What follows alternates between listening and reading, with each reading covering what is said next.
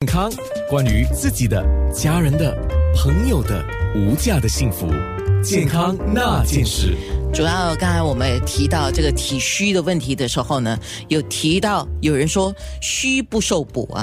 那医师在空中呢，可能简单的讲一下虚不受补是一个怎么样的概念？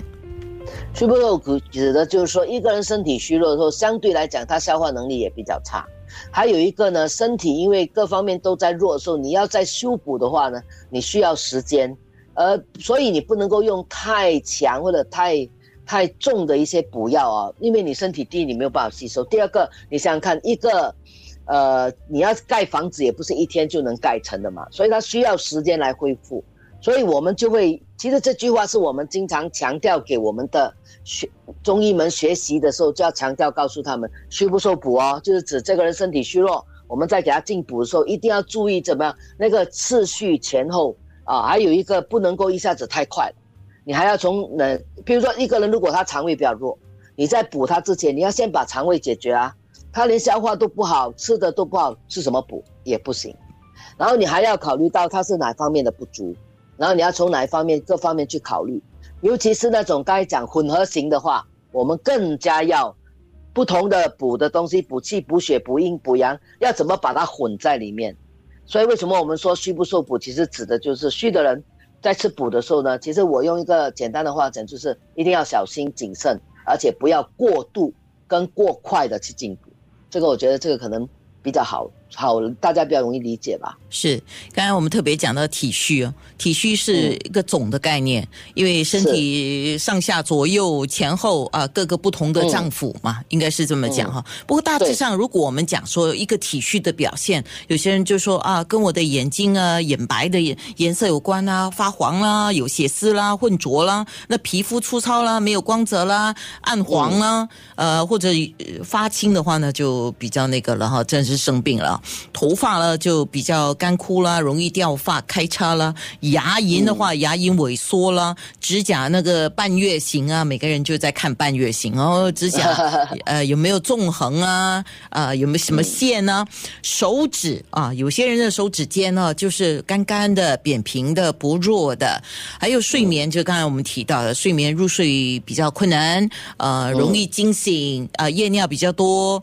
那甚至是有一些人在睡觉的时候呼吸是比较重的，然后就会呃打呼噜嘛，嗯，打鼾啊，呃，运动方面呢，有些人一动一下啊就会喘气啊，然后很难恢复那个疲劳状态啊，胸闷呢，呃，手脚是最多人讲的啦啊，我手脚冰冷啊，这些都是体虚吗？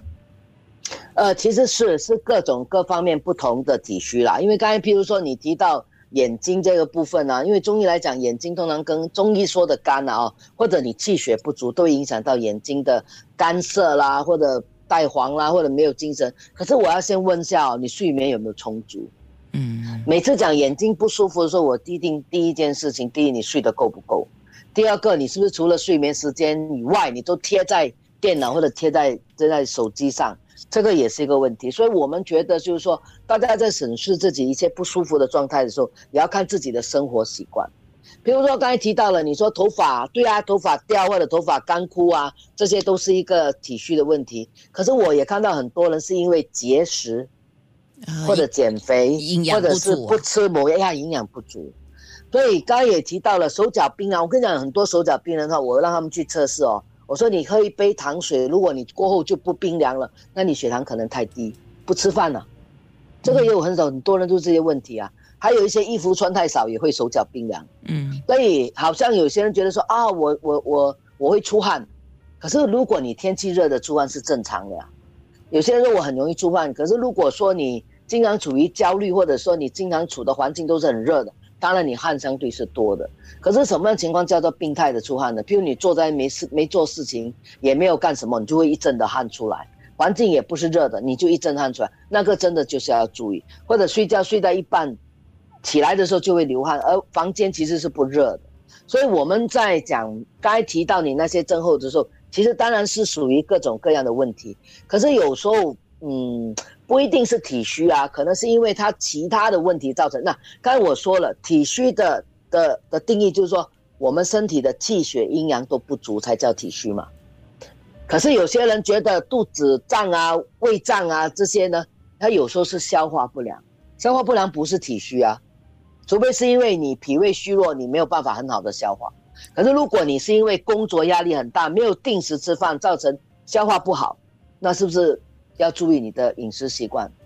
所以其实体虚的定义是比较多也比较广。刚才你提到那些所有的的的情况，你要把它纳在体虚的部分是可以的。可是也要留意有没有其他因素干扰了。OK，就刚才讲，嗯，你刚才讲的阴阳，我们之前讲过了嘛？哈，讲气跟血啊，那气跟血，气很多人就比较能够理解啊，就上气不接下气啊，会喘气啊，这个气不足了嘛。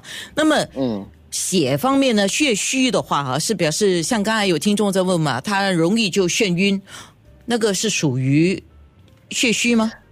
哦。我跟你讲，眩晕的原因太多了。眩晕的原因，气虚是可以的，血虚也可以的。我们中医说痰浊也可以的，然后有热也可以的，肝阳上亢也行。甚至有时候你吃的太饱，我们讲胃气上逆也可以。所以这个眩晕来讲，很难说单纯从血虚的角度来看。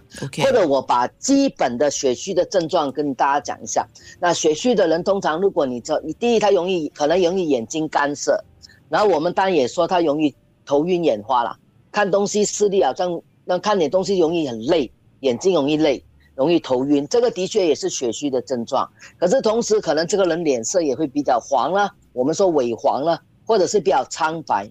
那么舌头你伸出来颜色也是比较淡，那么皮肤比较容易干燥，指甲也容易脆嘛，容易断嘛，头发是比较容易枯黄，或者容易掉头发。那么你会觉得说手脚四肢也是比较肌肉，好像你觉得是比较软而无力的感觉。那么还有一些女性就容易出现月经的问题了。那么男女呢都容易出现失眠的问题，还有呢一个就是烦躁的问题、情绪的问题等等。